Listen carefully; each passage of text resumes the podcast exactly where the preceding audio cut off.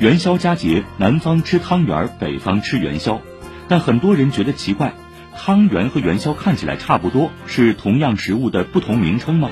还有，元宵节和元宵的先后次序如何？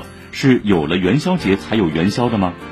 解放日报说，南方的包汤圆和北方的滚元宵虽然原料相近，但制作工艺并不相同。元宵是滚出来的，将元宵馅蘸水后，在糯米粉中滚动。汤圆是包出来的，是将糯米粉面团加馅后搓圆。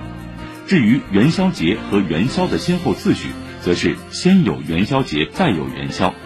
元宵节食用的汤圆和元宵，则在宋代才出现。当时这种小食不叫元宵，而叫圆子。这种食物每每在元宵节前后食用，到了明朝就有了元宵这个新名字。